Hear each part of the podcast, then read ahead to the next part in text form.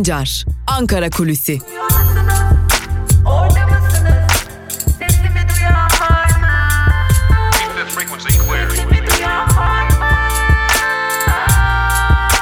Özgürüz Radyo. Özgürüz Radyo.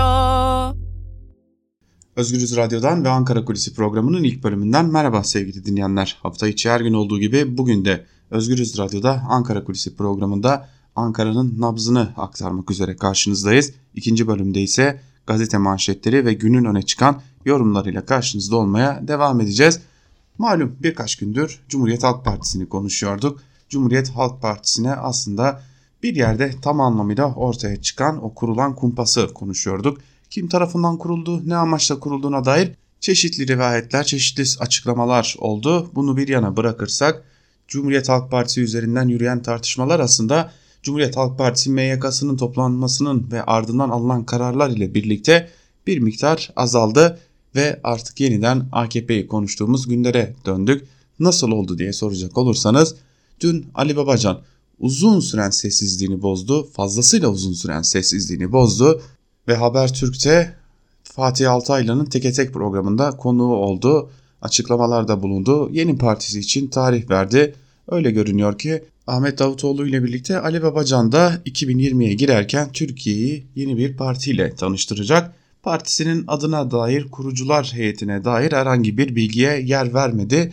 Ancak eski AKP'lilerden özellikle Sadullah Ergin ve yine eski İçişleri Bakanı olan Beşir Atalay'ın da birlikte çalıştığı yol arkadaşları olduğunun altını çizdi. Ancak AKP'lilerin ağırlıkta olmayacağını her görüşten her kanattan isimlerin olacağını da belirtti. Biz de daha önce söylemiştik. Çeşitli isimlerle görüşüyordu Ali Babacan. Dikkat çeken isimlere hem partide yer alma teklifi götürüyordu. Buna ek olarak da bazı önemli isimlere de danışmanlık teklifi götürüyordu. Bunların tamamı ilerleyen zamanlarda ortaya çıkacak. Ancak Ali Babacan'ın dün akşamki performansı dikkat çeken bir tartışma konusuydu. Aslında Ankara Kulisi'nin ilk bölümünün bir kısmını buna ayırmak gerekecek. Ali Babacan açıklamalarını sürdürürken Türkiye'deki çeşitli partilerden temsilcilerle bir takım görüşmeler gerçekleştirdik. Ali Babacan'ın tavrını, Ali Babacan'ın açıklamalarını, Ali Babacan'ın performansını nasıl buluyor, buldunuz, nasıl buluyorsunuz diye sorduk.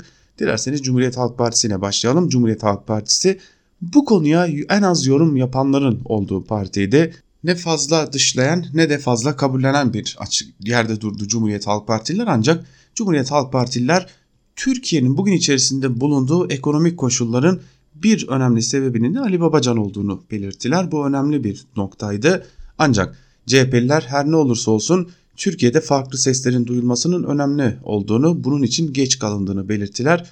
Ancak yine de Cumhuriyet Halk Partililerin Ali Babacan'a ve partisine mesafeli olduğunu söylemekte fayda var. Ali Babacan'ın performansını da şimdi birazdan aktaracağımız gibi diğer partililer gibi onlar da ürkek olarak adlandırdılar.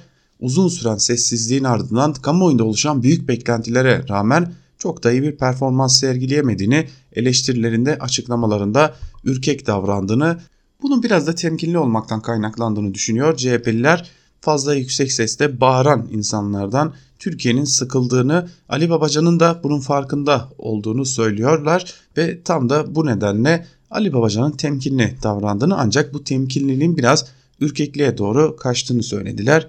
Yine görüştüğümüz bir diğer parti olan HDP'liler de Ali Babacan'a zaten mesafeli davranan, dikkat çeken bir parti olarak niteleyebiliriz HDP'yi. HDP'liler Ali Babacan AKP'nin bir alternatifi değildir. Uyguladığı ekonomi politikalarıyla ve AKP içerisinde yer aldığı dönemlerde AKP'nin uyguladığı politikalarla Türkiye'nin bugün içerisinde bulunduğu koşullara gelmesinde önemli bir isim olarak adlandırdı görüştüğümüz HDP'liler. Özellikle ekonomi programı konusunda Ali Babacan'a ağır eleştirileri vardı.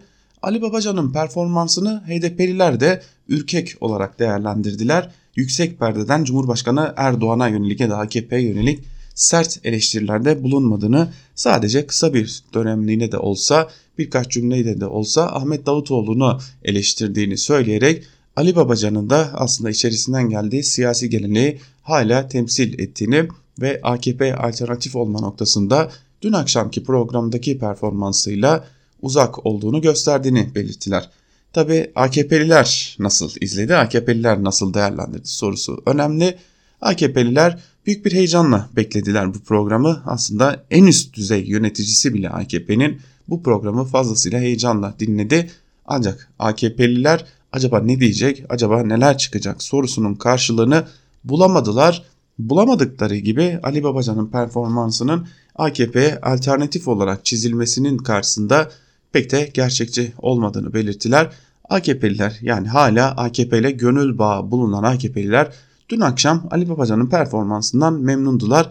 Şu an itibariyle kendilerini tatmin etmediğini en azından AKP tabanında ciddi bir kopuşa yol açmayacağına dair de önemli bir emare oluşturduklarını söylediler. Ancak şunu da eklemek lazım bazı AKP'liler ise ilk televizyon programında sakindi. Bakalım ilerleyen zamanlarda nasıl davranacak şeklinde bir değerlendirmelerde bulundular.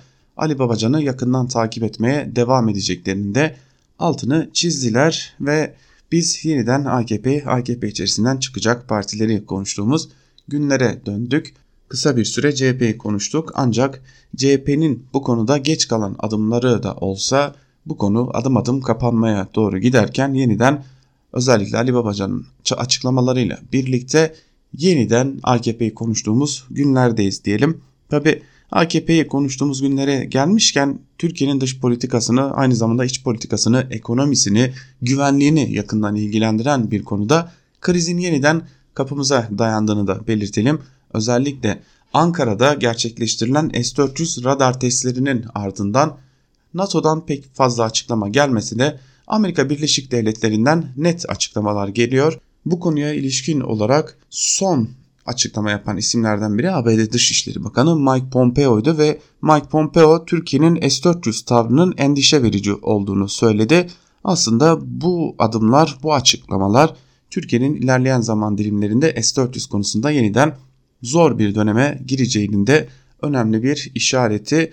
Amerika Birleşik Devletleri bu konuda net. S-400'ler aktif hale getirilmeyecek. S-400'ler ya çöpte ya depoda çürüyecek ya da bir şekilde kullanılmadan bekletilecek veya da NATO'nun ABD'nin denetimine açılacak şartları vardı. Türkiye bu şartları şu an itibariyle kabul etmiyor. Hatta dün görüştüğümüz kaynaklarda bu şartlarda böylesi bir uzlaşının mümkün olmadığını S-400'lerin ilk partisinin en geç Nisan ya da Mayıs 2020'de aktif hale getirileceğinin tekrar altını çizdiler. Bu da başta Türkiye ekonomisi olmak üzere Türkiye'nin dış politikasını çok yakından ilgilendiren yeni bir krize doğru adım adım ilerlediğimizin önemli bir göstergesi diyelim. Tabi Ankara'da bunlar konuşuluyordu. Peki bugün Ankara'da neler olacak? Bugün Cumhurbaşkanı Erdoğan İstanbul Kongre Merkezi'nde 35. İSEDAK toplantısı açılış töreniyle Haliç Kongre Merkezi'nde Müsiyat Vizyoner 2019 programına katılacak. Cumhurbaşkanı Erdoğan'ın buralarda ekonomiye dair de açıklamalar yapmasını bekliyoruz. Cumhuriyet Halk Partisi Ekonomi Masası üyesi Genel Başkan Yardımcıları Veli Ağbaba, Faik Öztrak ve Lale Karabıyık da TÜRMOP Genel Başkanı Emre Kartaloğlu'nu bugün ziyaret edecekler ve burada da önemli değerlendirmelerde bulunmalarını bekliyoruz.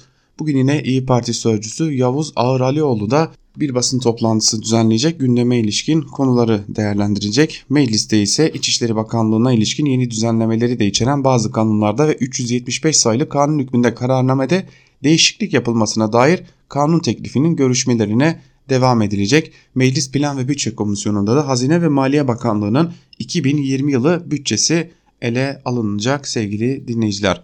Bugün TÜİK ise 2018 yılı araştırma geliştirme faaliyetleri araştırması sonuçlarını kamuoyu ile paylaşacak diyelim.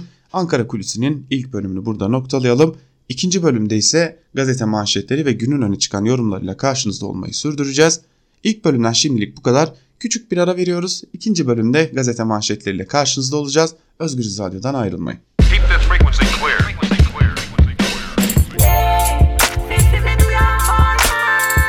Altan Sancar, Ankara Kulüsi.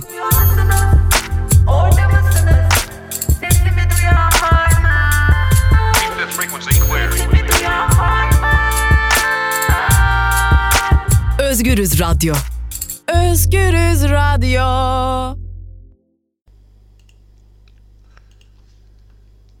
Ankara Kulisi'nin ikinci bölümüyle tekrar merhaba sevgili dinleyenler. İkinci bölümde gazete manşetleri ve günün öne çıkan yorumlarıyla sizlerle olacağız.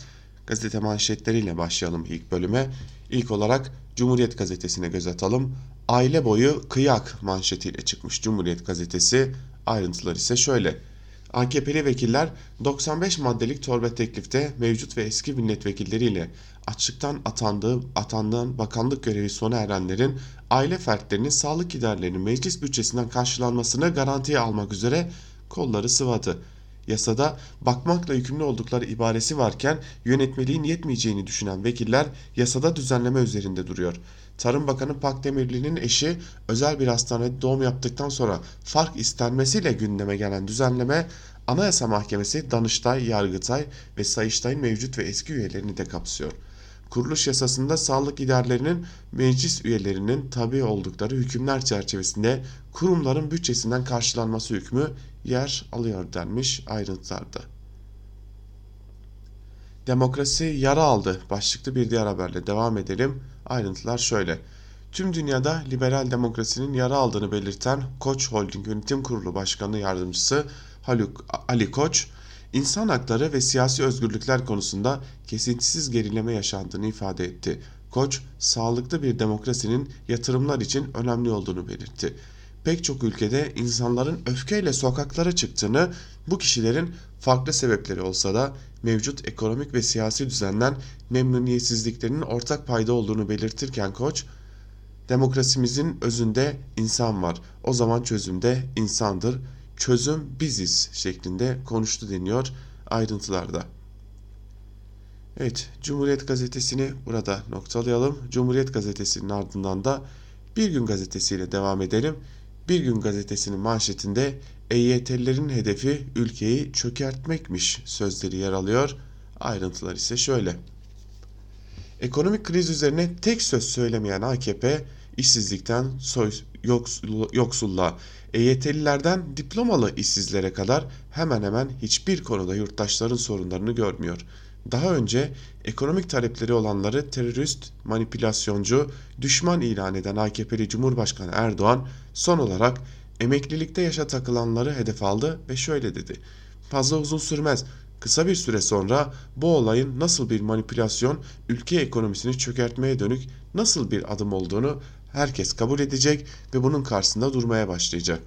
Erdoğan geçen yıl yüksek gıda enflasyonu ile ilgili baktılar kur faiz algıyla olmuyor ülkemizi soğan, patlıcan, domates, biber üzerinden ters köşe, köşe yapmaya çalıştılar diye konuşmuştu. AKP'li Cumhurbaşkanı üreticinin patates soğanı fiyatlar yükselsin diye depolarda çürüttüğünü öne sürmüş ardından depo baskınları yapılmıştı. Doların artmasının ardından ise elinde silahı olan teröristle, teröristle elinde doları avrosu faizi olan terörist arasında hiçbir fark yok açıklaması yapmıştı. Erdoğan hemen her fırsatta döviz, faiz, manipülasyon ve fısıltıyla ekonomide kriz varmış gibi gösterildiğini de savunuyor denmiş ayrıntılarda.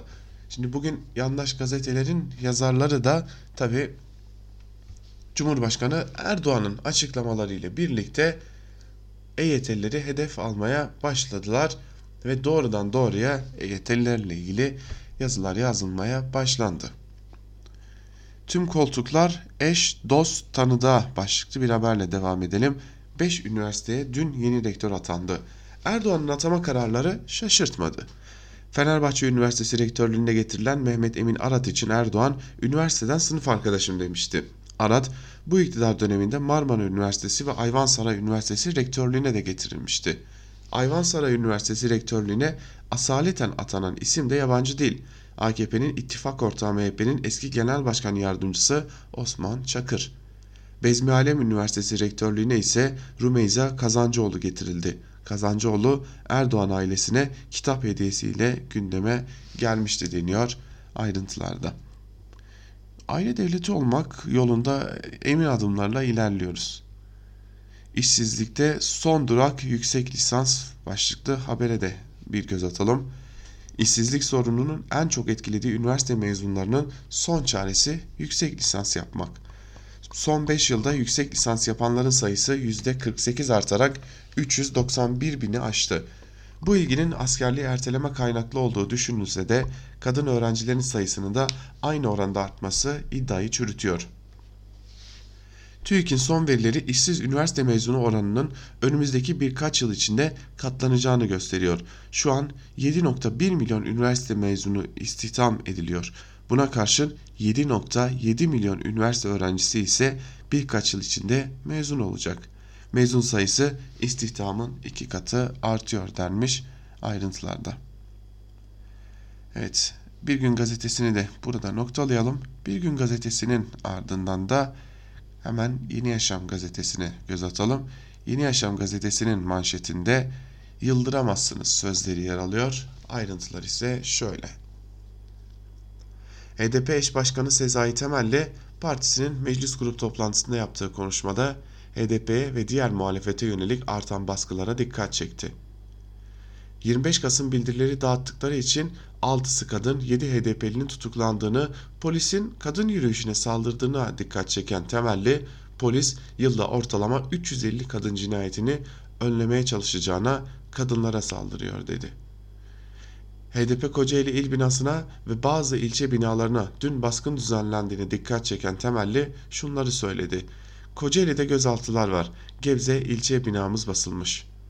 İnsanlar darp edilmiş bir de oraya bayrak asılmış. Niyetiniz nedir? Yapmış oldukları şey rezilliktir.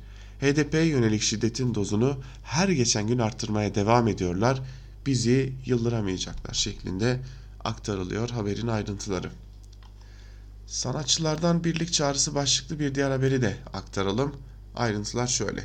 Kürt Ulusal Birliği için ulusal kongre hazırlıkları sürerken Avrupa'da yaşayan 47 Kürt aydın ve sanatçı bir araya gelerek ortak bir deklarasyon yayınladı. Aralarında Tarajav, Mizgin Tahir, Şivan Perver, Halil Hemgin, Celile Celi'nin de bulunduğu aydınlardan Almanya'nın Köln kentinde yayınladık, yayınladıkları deklarasyonda ulusal birliğin aciliyetine dikkat çekerek ulusal birlik için herkesin üzerine düşeni yapması istendi. Aydın ve sanatçıların yayınladıkları deklarasyonda şu çağrı yapıldı. Birlik ve ortak mücadele olmadan yeni kazanımlar bir yana var olan kazanımları da kaybetme riski var. Kürt halkının kazanımları ancak bütün parçalarda yürütülecek ortak mücadeleyle ve ulusal birliğin sağlanmasıyla korunur. Bu yüzden var olan parçalı duruşa muhakkak son verilmesi gerekir. Bütün sorumlu sorumlu güçlere birlik çağrısı yapıyoruz denmiş ayrıntılarda. Yeni Yaşam gazetesinin ardından da Evrensel gazetesine geçelim. Evrensel gazetesi 5000 liraya satıldım çocuklarım elimden alındı manşetiyle çıkmış. Ayrıntılar çok dikkat çekici. Adana'da bir hafta önce 6 yaşındaki çocuk sokakta kamyonetin altında kalmış hayatını kaybetmişti. Kardeşlerine bakan 13 yaşındaki abla annemiz bizi terk etti başımızda olsa böyle olmazdı diye feryat etti. Medya olayı anne Fatma K'yi lanetleyerek haberleştirdi. Fatma K'yi lanetleyerek haberleştirmesinin ardından ulaştığımız Fatma K yaşadıklarını anlattı. 5000 lira borca karşılık satıldım, çocuklarım elimden alındı.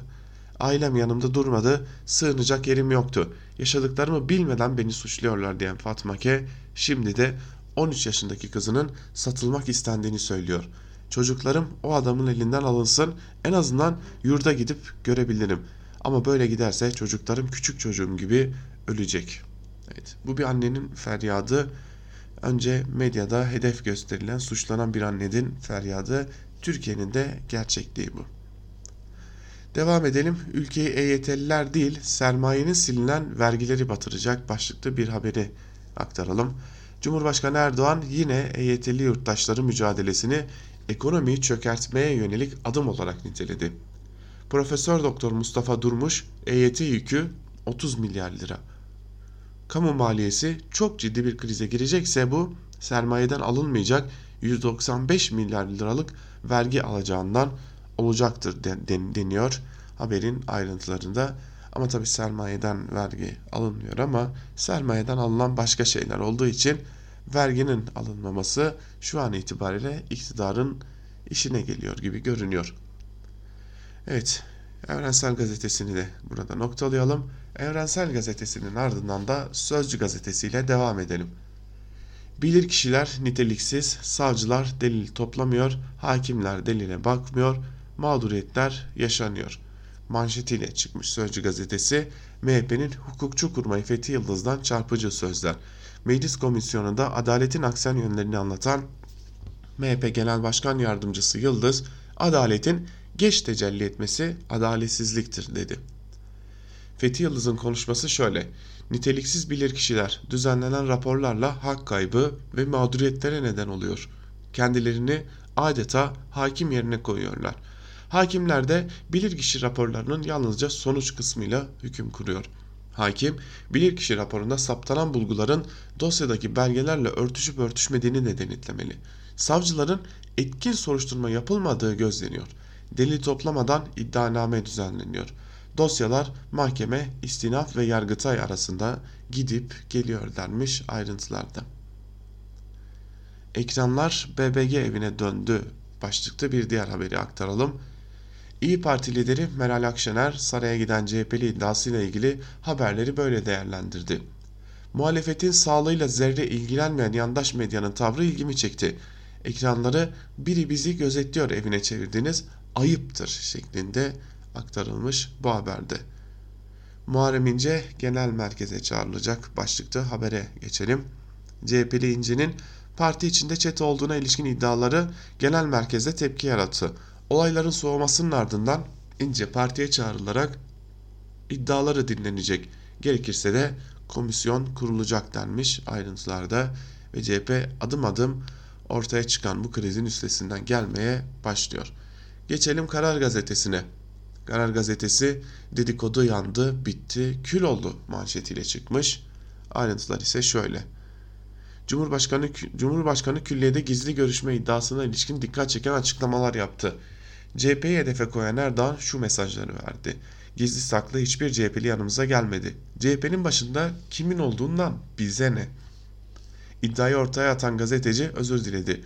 Doğrudur deyip üstüne tüy diken Kılıçdaroğlu özür dileyemedi.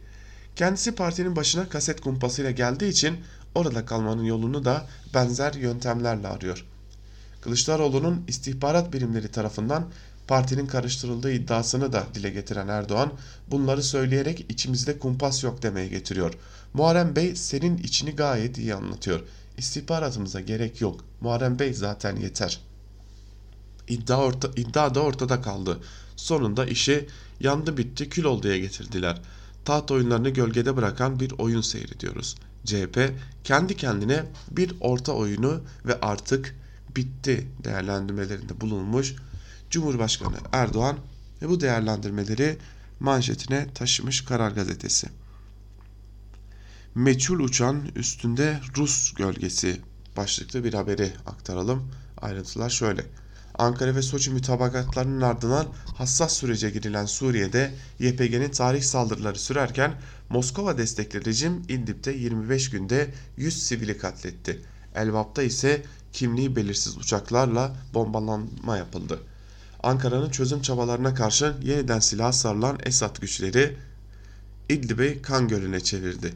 Moskova'nın desteğiyle kente bomba yağdı. Yaklaşık 100 sivil hayatını kaybetti. Azez'de iki kişinin can verdiği provokasyon saldırısından 24 saat sonra bu kez Fırat Kalkanı bölgesindeki Elbaba füze yağdı. Kime ait olduğu bilinmeyen uçakları ne ABD ne Rusya üstlendi. Görgü tanıkları ise Rusya'ya ait Tartus'taki Hmeymim üssünü işaret etti. 7 sortide petrol rafinerileri, rafinerileri hedef alındı deniyor ayrıntılarda. Öyle görünüyor ki Türkiye'de sahada bulunduğu Rusya'da Suriye'de yeni bir sürprizle karşı karşıya. Geçelim Milliyet gazetesine. Milliyet gazetesi Çobanlık Akademisi manşetiyle çıkmış. Ayrıntılar ise şöyle.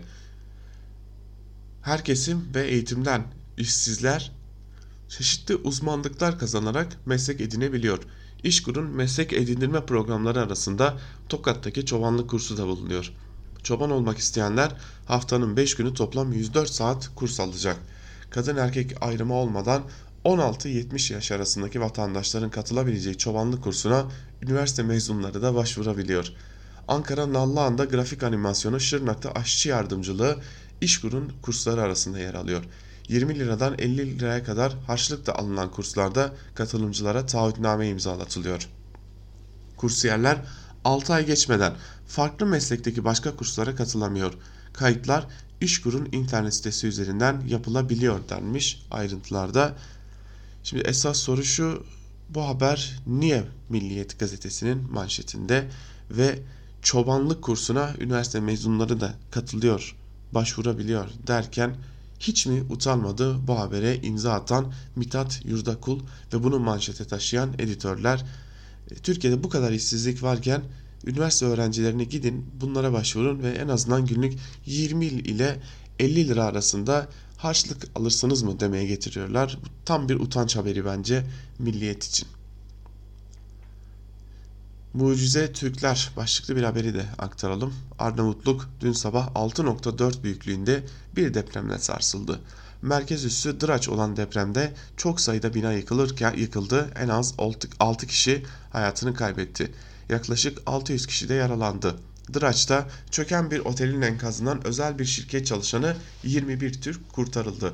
AFAD arama kurtarma çalışmalarına destek vermek üzere ekip gönderirken Kızılay'ın yardımları da bölgeye ulaştı denmiş ayrıntılarda. Hürriyet gazetesiyle devam edelim. Hürriyet gazetesi Kemal Bey yerinde kalsın manşetiyle çıkmış. Ayrıntılar ise şöyle. Katar dönüşü CHP liderine bizim için artı değer kazandırıyor. Kemal Bey'in kalmasında fayda var diye yüklenen Erdoğan grup konuşmasında da eleştirilerini sürdürdü. Kılıçdaroğlu'ndan daha ideal bir genel başkan olamaz. Erdoğan, Cumhurbaşkanlığı milletin evidir, CHP'lilerin de buraya gelme hakkı vardır dedi ancak gizli saklı hiçbir CHP'linin yanına gelmediğini tekrarladı. Erdoğan, istihbarat birimlerinin CHP'nin içini karıştırdığı iddialarıyla ilgili olarak da şunları söyledi. İstihbaratın böyle basit işlerle uğraşacak vakti mi var? Bay Kemal buradan Muharrem Bey Muharrem Bey ile çıkış yolları arıyor. Muharrem Bey senin içini gayet iyi anlatıyor. İstihbaratımıza gerek yok. Muharrem Bey yeter zaten şeklinde aktarılmış haberin ayrıntıları. Bir anlık bir duraksama oldu. Çünkü e, muhtemelen basın ilan kurumuna gönderilen bölümde Hürriyet gazetesinde bir yazım yanlışı var ve bu yazım yanlışı baskıda düzeltilmiş ancak basın ilan kurumuna gönderilen bölümde bir yanlışla karşı karşıyayız. Hürriyet gazetesini de noktalayalım ve Sabah gazetesiyle devam edelim. CHP kendi entrikasında boğuldu manşetiyle çıkmış Sabah gazetesi. Başkan Erdoğan'dan CHP'ye sert tepki. Maalesef günlerdir taht oyunlarını gölgede bırakan bir orta oyunu seyrediyoruz. Onurları varsa özür dilesinler. Casus filmlerine taş çıkaracak senaryoyla külliye giden CHP'li yalanını uydurdular. Günlerdir TV dizilerindeki taht oyunlarını gölgede bırakan bir oyun seyrediyoruz. CHP kendi kendine bir orta oyunu oynadı. Sonunda işi yandı bitti kül ol diye getirdiler. Kendi, kendi entrikalarında boğulanların yolu açık olsun. Allah ülkemizi CHP afetinden korusun denmiş haberin ayrıntılarında. 18 bin kaçak yapıyı daha yıkacağız. Başlıklı bir haberi de aktaralım. Sit alanlarındaki 4 bin kaçak yapının 1400'ü için suç duyurusunda bulunduk. 423'ünü yıktık. 21 bin kaçak yapının 3300'ünü yıktık. Geri kalanları da yıkacağız. Define kazılarında ÇED raporu alma zorunluluğu getirdik. Dipsiz Gölü eski haline getirmek için 4 maddelik eylem planı hazırladık. Siyanür satışı son tüketiciye kadar takip edilecek. Bunlar Çevre ve Şehircilik Bakanı Murat Kurum'un sabaha açıkladığı ayrıntılar. Ee, Hasan Keyf için de bir şey söylenmiş mi? Yok tabii ki. Hasan Keyfi yıkmaya devam edecekler öyle görünüyor. Star'a geçelim. Star gazetesinin manşetinde yine Cumhuriyet Halk Partisi'ni hedef alan Cumhurbaşkanı Erdoğan'ın sözleri yer alıyor. CHP siyaset değil yalan üretiyor manşetiyle çıkmış Star gazetesi. Başkan Erdoğan Kılıçdaroğlu'nun gerçek yüzünün son olayla bir kez daha ortaya çıktığını söyledi. Bu CHP siyaset değil, yalan, çözüm değil, sorun, sorun üretiyor. Bay Kemal CHP'yi yalan üretme merkezi haline getirdi şeklinde haberin ayrıntıları aktarılmış. Defalarca aynı haberi tekrarlamaya gerek yok. Yandaş gazetelerin manşetini aktarırken bu duruma düşüyoruz ister istemez. Bu haberi kısaca atlatıp hemen bir diğer habere geçelim. Asıl mesele borçtan kurtulmak başlıklı bir haber.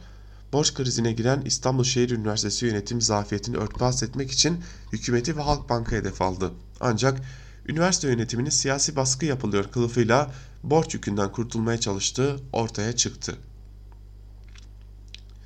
İstanbul Drogas'taki arazi 2015'te dönemin başbakanı Ahmet Davutoğlu imzasıyla bedelsiz olarak üniversiteye devredildi. Üniversite yönetimi söz konusu arsayı ipotek göstererek yeni kampüs inşası için Halkbank'tan kredi kullandı. Bedelsiz arsa devri Danıştay tarafından iptal edilirken üniversite bankanın sağladığı kolaylıklara rağmen borcunu ödemedi. Teminat gösterilen ipoteğin vasfını yitirmesi ve görüşmelerden sonuç alınmaması üzerine banka alacağın tahsili için yüksek, yasal süreç başlattı. Üniversite yönetimi tüm bu gerçeklere rağmen siyasi iradeyi öğrencileri mağdur etmekle suçladı, CHP'den destek aldı. Üniversitenin eski mütevelli heyeti başkanı Murat Ülker'in açıklamaları ise oyunu bozdu. Ülker yönetim zafiyetini gözler önüne serdi deniyor ayrıntılarda. Tabi şurayı atlamamak gerekiyor. Elbette borç olabilir, şu olabilir, bu olabilir ama Türkiye'de birçok özel üniversite bu durumda borç batağında. Ancak bu üniversitenin Ahmet Davutoğlu ile bağlantılı olması nedeniyle tam da hedefte olduğunu da inkar etmemek gerekiyor. Geçelim Yeni Şafak'a. CHP'nin taht oyunları manşetiyle çıkmış Yeni Şafak'ta. Kendini tekrarlayan yandaş medyanın bir diğer parçası Yeni Şafak'ta Cumhurbaşkanı Erdoğan'ın sözlerini bu şekilde manşetine taşımış ve e, aslında kendini tekrarlayan yandaş medyanın bir parçası olduğunu da bir kez daha ortaya koymuş. Yeni Şafak gazetesi de ayrıntılara pek de gerek yok gibi. Ve bir de Akit'e göz atalım. Akit'in manşetinde ise yine Cumhurbaşkanı Erdoğan'ın hedef aldığı CHP'liler yer alıyor. Biz yandaş medya ile birlikte gazete manşetlerini burada noktalayalım sevgili dinleyiciler ve ardından günün öne çıkan yorumlarına geçelim. Hep birlikte bir de günün öne çıkan yorumlarında neler var onlara göz atalım. Evet, günün öne çıkan yorumlarında çeşitli konular var bugün. Bir yanda bir yanda elbette ki yine CHP içerisindeki tartışmayı kaşımaya çalışan yandaş gazeteciler var. Bir yanda ekonomiye dair yazılar var. Ve tabi bir yanda Cumhurbaşkanı Erdoğan'ın hedef aldığı EYT'lilere dair yazılar var. Bunu da aktarmak gerekiyor. Dilerseniz ilk yazımızla başlayalım. Çiğdem Toker'le başlayalım. Çiğdem Toker'in Sözcü gazetesinden Metro finansmanı gerçekleri başlıklı yazısıyla başlayalım. Çok tartışılan bir konuydu. Kadir Topbaş'ın İstanbul Büyükşehir Belediye Başkanlığı döneminde ihale edilen ve yaklaşık maliyetlerin çok üzerinde firma teklifleri altında bizler adına imza atılan metro hatları yurt dışı finansman ile tamamlanabilecek. İstanbul Büyükşehir Belediye Başkanı Ekrem İmamoğlu ekonomi editörleriyle basın toplantısında gerek belediye borçları gerekse finansman konusunda yeni bilgiler verdi. İktidarın kontrol ettiği medyada bu gelişme İmamoğlu belediyeyi borçlandırdı. Bu borçların nasıl ödeneceği belli değil anlatımlarıyla haberleştirildi. Bu konu önemli. İmamoğlu'nun belediyeyi borçlandırmasına top baştan miras kalan ve hesabı verilmemiş ihale tablosunun yol açtığını somut bilgilerle anlatmak gerekiyor. Doğuş Özaltın Yapı Merkezi'nin 2017'de üstlendiği Çengelköy, Sancaktepe, Sultanbeyli metro hattı inşaatı için Deutsche Bank'tan 110 milyon avro tutarında finansman sağlandığı açıklandı. Alsim, Alarko, Cengiz inşaatın üstlendiği Pendik Tuzla metro hattı içinde kısa süre önce Fransız Kalkınma Ajansı tarafından 86 milyon euro finansman sağlanacağı duyuruldu. İstanbul Büyükşehir Belediyesi'nin iki ülkeden sağladığı ve toplamda 196 milyon euroya ulaşan dış finansmanın Türk lirası karşılığı ise bugünkü kur üzerinden 1 milyar 234 milyon lira. Yazı girişinde Topbaş'ın miras kalan hesabı verilmemiş ihale tablosuna geliyorum. İktidar kontrolündeki medyanın İBB'yi borçlandırdı dediği 2 metro hattında önceki yönetimin kamu zararına yol açacak sözleşmeler imzaladığı ortadaydı. Yaklaşık maliyetlerin %13-14 daha yüksek paralarla devlet kasasından vermeyi kabul ederek 3 Mart 2017 tarihinde ihale edilen Çekmeköy Sancaktepe Sultanbeyli metro hattı için İBB'nin ihale öncesi belirlediği yaklaşık maliyet 2 milyar 58 milyon 446 bin 728 bin liraydı. Peki Topbaş Başkanlığındaki İBB o zaman ne yaptı? Doğuş Özalt'ın yapı merkezinin 284 milyon TL daha yüksek tutarda verdiği teklifi kabul etti. İBB kaynaklarından 2 milyar 342 milyon 385 bin 745 TL'ye yaptırmak üzerine sözleşme imzalandı. Aynı tablo bugün şimdi Fransızlar finansman sağlayacak diye eleştirilen Kaynarca, Pendik, Tuzla metro hattı için de geçerliydi. Yine 3 Mart 2017 tarihinde ihale edilen bu hat için İBB ihale öncesinde 1 milyar 417 milyon 538 bin 734 lira yaklaşık maliyet belirlemişti.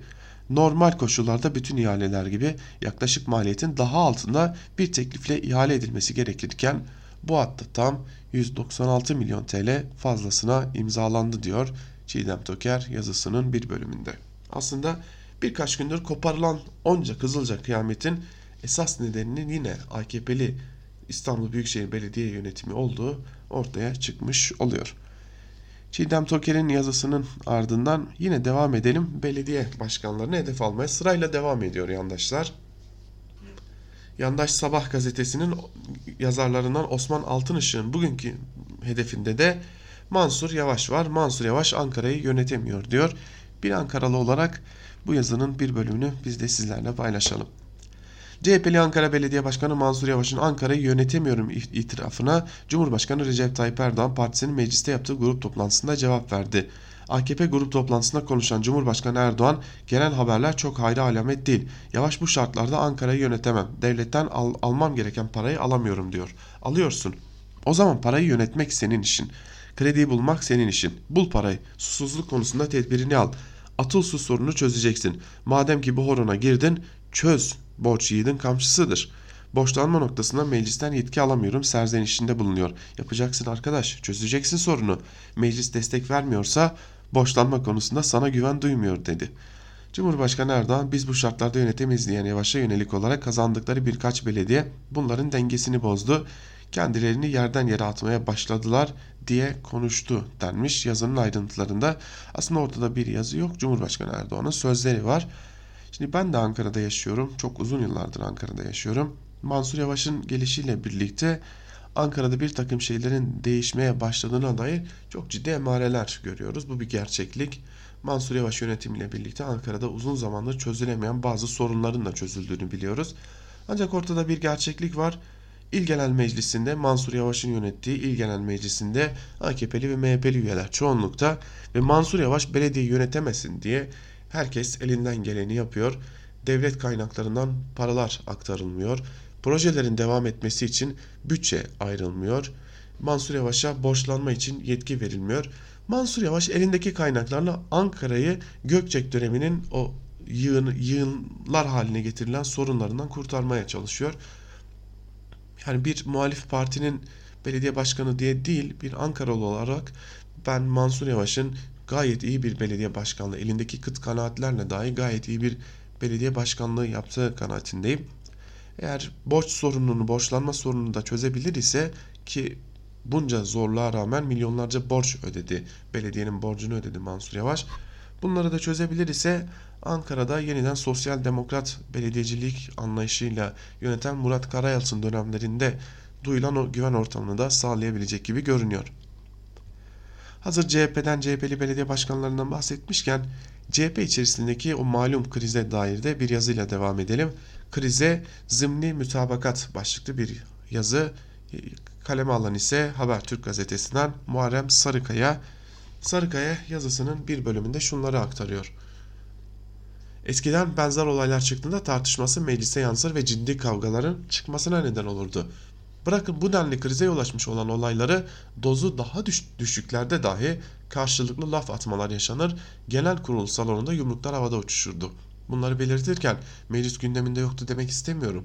Çünkü partilerin grup toplantılarında liderler konuyu gündeme getirdi ama çok da ileriye götürülmemesi için gayret içerisinde olmadı. Biz işimize bakalım noktasında bıraktı. Peki AKP ve CHP aralarında bu denli tartışmaya neden olan olay karşısında benzer tutum almayı iten ne? Kurultayların başlaması, üstüne bir de salı olması nedeniyle meclisin en hareketli gününe tanıklık eden AKP ve CHP kulislerinde çok sayıda parti yöneticisiyle sohbet etme olanağı buldum. Daha olayla ilgili konuşmaya başladıkları anda olayın birbirleri tarafından siyasetin tasarlanmasında kullanılacağı konusundaki kanaatleri tamdı. Aslında benzer endişe İyi Parti'nin kuruluş sürecinde milliyetçi kesimde sıklıkla karşılaşmıştım. Ülkücü hareketin ikiye parçalanıp bir bölümünün AKP diğerinin CHP ilişkilendirildiği yakınmasını dile getiriyorlardı. Dikkat ettim dün benzer endişe Türkiye Büyük Millet Meclisi'nin iki büyük partisinde de ortaya çıkmış. Her ikisi de yüzde yüzde bir oyunda bu sistemde etkili olduğu konusunda hareket etti. Bunun ileride çok daha fazla sayıda partinin ortaya çıkma riskinin de beraberinde getireceğine dikkat çekti. Nitekim CHP'nin etkin ismi ile dün yaptığımız uzun sohbet sonucunda aktardıklarını şu şekilde sıralayabilirim. Bu olay tamamen genel merkezin ilgisi dışında bir gelişme ve hiç de hoşumuza gitmedi. Genel Başkan Kılıçdaroğlu da meselenin kapatılmasını istiyor. Grup Başkan Vekilimiz Engin Özkoç'un Twitter üzerinden Muharrem İnce'ye yazdığı tepkiyi görmüş. MYK toplantısında tamam siz de Twitter üzerinden zaten tepkinizi göstermişsiniz bunu devam ettirmeyelim dedi. Biz de teşkilatı uyardık konu üzerinde daha fazla durulmaması taraftarıyız. Bu zeminden hızlıca çıkmamız lazım. MYK'da bu konuda alınan karar gereği konu kapatılacak demiş. Muharrem Sarıkaya da yazısının bir bölümünde ve aslında bir yerde konunun artık gündemden çıkarılmasına çalışıldığını işaret etmiş. Şimdi Duvar gazetesinden Kemalcan'ın yazısıyla devam edelim. Kemalcan yine gündem değiştirme paranoyası manşetiyle başlık başlığıyla bir yazı kaleme almış ve yazının bir bölümünde de şunları aktarıyor Kemal Can. Benzer bütün gelişmelerde olduğu gibi bu olayda da bunlar gündemi değiştirmek için yapılır iddiası yine çok konuşuldu. İktidar sözcülerinin ama özellikle iktidara yakın medyanın ilk anlarda gösterdiği yüksek heyecanda haklı olarak bu yorumları güçlendirdi. Muhalefet çevrelerinde ve özellikle de CHP'lilerde biraz da komplikasyonlardan korunma refleksiyle suni gündem meselesine çok sık müracaat ediliyor. Önümüzdeki dönemde benzer gelişmelerin yine yaşanabileceği dikkate alındığında bu iddiayı ve savunmayı biraz tartışmak gerekir. İddianın hazırlayıcılarının niyetleri tarafından bakıldığında doğru olduğunu düşündüren fazla emare mevcut. Ancak ortada değiştirilmeye çalışılan başka bir gündem olmadığı dikkate alındığında ise değiştirme fiili boşa düşüyor. Çünkü muhalefetin yükselttiği, toplumun tartışmasını açtı ve geniş kesimlere tartıştığı başka bir gündem yok ortalıkta. Bu yüzden iktidar ve iktidar çevreleri açısından kullanılabilecek doğru fiil gündem değiştirmek değil, gündem üretmek olabilir. Bir şey konuşulmuyorsa değiştirmeye de ihtiyaç olmaz. Ama konuşulacak yeni mevzu daima lazım. Bu köşeyi takip edenler Suriye hareketi Suriye etrafındaki hareketlerin milliyetçi hezeyanı kışkırtmak yanında arkası boş başarı hikayeleri üretmek için kullanıldığını da ileri süren yazılarımı hatırlayacaktır. İktidarın aleyhine gelişen bir gündemi değiştirmekten çok kendisi için kullanışlı bir gündem yaratmaya daha fazla ihtiyacı olduğu konusundaki kanaatim değişmedi. Aksine giderek pekişiyor. Bu pencereden bakıldığında yapısal sorunlara ilişkin zayıf gündemler ne zaman zaman zaman iktidar için kullanışlı bile oluyor. Mesela her tarafından dökülen Suriye politikası gündemine mektubu geri ver seviyesine yaklaşılınca takdim ettik işte cevabından kullanılabilir bir başarı havası üretiliyor. Yine örneğin Suriyelileri düşmanlığı evrilen bir muhalefet dili neden burada olduklarını değil de geri gönderilme formüllerini tartıştırarak iktidarın tutmayacak güvenli bölge formülüne zorunlu desteğe dönüşüyor. Kırmızı çizgileri koruyacak aktör tartışması sadece çizgileri siyasetin dışına kaçırmaya yarıyor. İktidar için enerji içeceğine dönüşmüş milliyetçi gündem takviyeleri dışında başka güncel konularda da durum çok farklı değil. Katlanılamaz bir sınırla ilerleyen işsizlik, büyüyen gelir adaletsizliği, düzenli yoksullaşma ve her düzeyde yaygınlaşan güvencesizliğin yerine uygulama sorunlarını öne çıkarmak ve sürekli akut kriz beklentisini konuşmak dolaylı biçimde iktidarın dengeleme iddialarını besliyor. Muhalefet aktörlerinin ve toplumsal siyasal dinamiklerin kurdukları veya yükselttikleri bir gündemle zorlayamaması iktidarın durumunu çok parlak hale getirmeye yetmiyor. Siyasi alana taşınmasa, siyasi sonuç yaratacak şekilde gündem olmasa da bütün sorunlar ve krizler bir başka katmanda hükmünü icra ediyor. En çok da iktidarın kendi destek çevresinde. Geçtiğimiz günlerde Suriye üzerinden yürütülen milliyetçi rüzgar 29 Ekim 10 Kasım civarına yerleştirilen Atatürk ve Cumhuriyet tartışmalarıyla takviye edildi. Açıkça işaret edilen muhalefeti bozma hedefine dölük ataklar da dışarıdan aktörlere sipariş edilmiş görünüyor. Sayısal verilere yansımış olan ve en çok da muhalefet tarafından abartılan milliyet, milliyetçi toppinglerin bile kısa etkisinin hayli kısa olduğu, getirilerin kalıcı olmadığı kısa zamanda yeniden görülecek. Bunun en çok farkında olan da bu enstrümanı defalarca kullanmış olan iktidar. Gündem değiştirme hamlelerine direnmekten sahiden gündem değiştirmeye enerjisi kalmadığına ikna olmamızı isteyen muhalefet aktörlerine herkes çok kızıyor.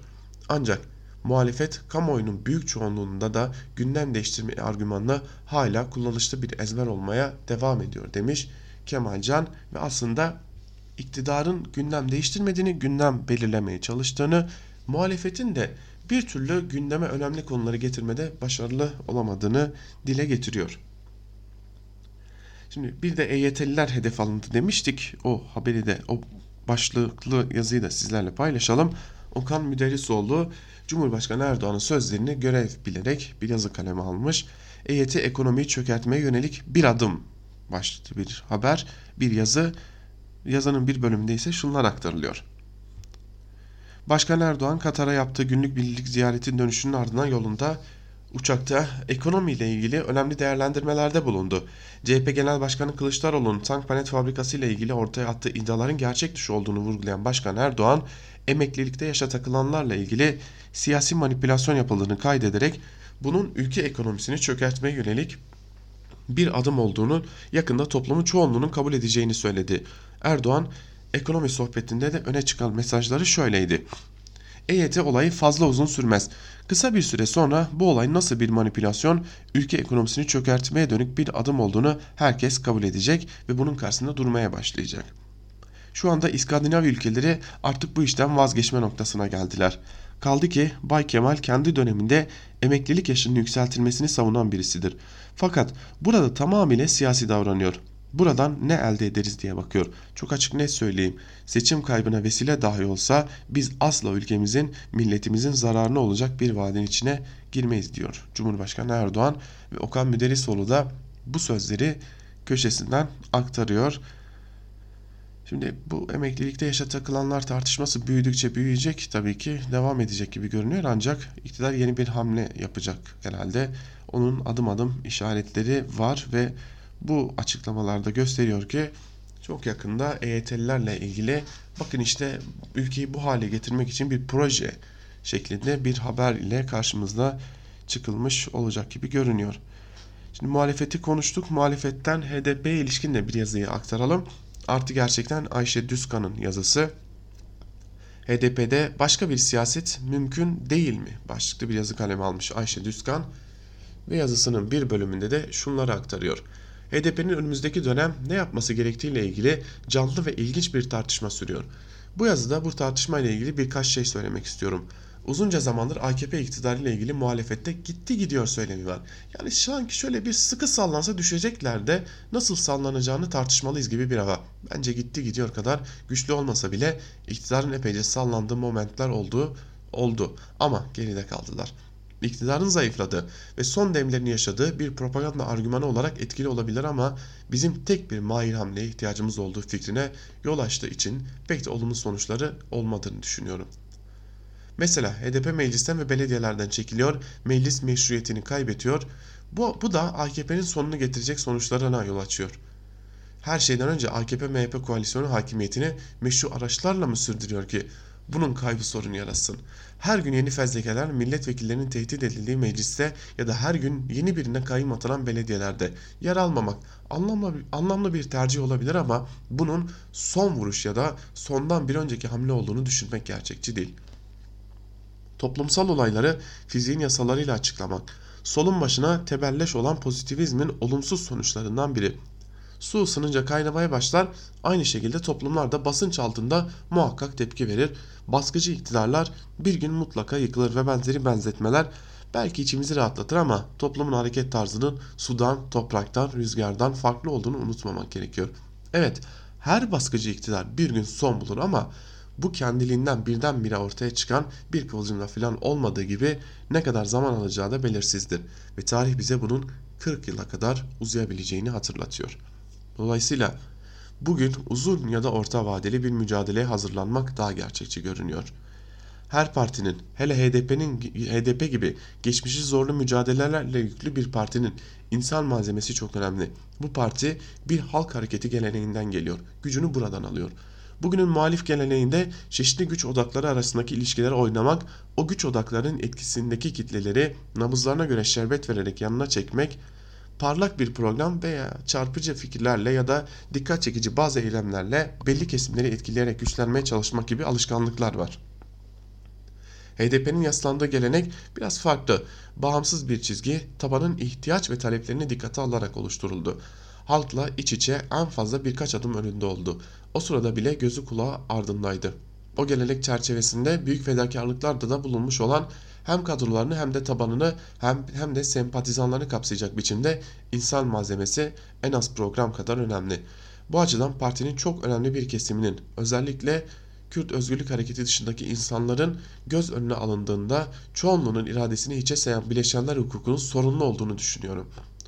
Yönetim organlarının üyelerinin tercihleriyle değil, çeşitli algoritmalarla belirlenmesi kabul edilebilir bir şey değil. Ayrıca özellikle milletvekili, parti meclisi üyeliği gibi temsili görevlerde bulunanların parti çalışmalarından yetişmiş insanlar olması çok daha doğru olur. Parti tabanının parti çalışmasını tanımayan, o muazzam tedrisattan geçmemiş insanlar her kim olursa olsun, her nasıl birikime sahip bulunursa bulunsun o tabanı temsil et edemez, etmemeli de. Çünkü halka dayatan herhangi bir toplumsal dönüşüm seçkinlerle değil seçilmişlerle ilerler. Solda bir kitle partisi olmak dağdaki çobanı, tarladaki tarım emekçisini, fabrikadaki işçiyi, mutfaktaki ev kadınını HDP'den önceki birçok parti ve siyaset bunu yaptı. Sadece Kürt partilerinden de söz etmiyorum. Tarih boyunca dünyanın her yerinde o siyasallaşmayı sağlayan en önemli araç yüz yüze görüşmeler oldu. Sloganı bulanla, pankartı yazanın, taşıyanın hatta görüp gelenin birbirini dinlediği toplantılar. Seçmeninden yöneticilerine her HDP'linin hepimizin böyle bir siyasallaşma hamlesine ihtiyacımız var diyor Düzkan'da yazısının bir bölümünde. Biz de Ayşe Düzkan'ın bu yazısıyla birlikte Ankara kulisini burada noktalayalım. Günün ilerleyen saatlerinde gazete manşetleri ve günün öne çıkan yorumlarının ardından haber bültenini aktarmak üzere karşınızda olmaya devam edeceğiz. Bizden şimdilik bu kadar. Hoşçakalın.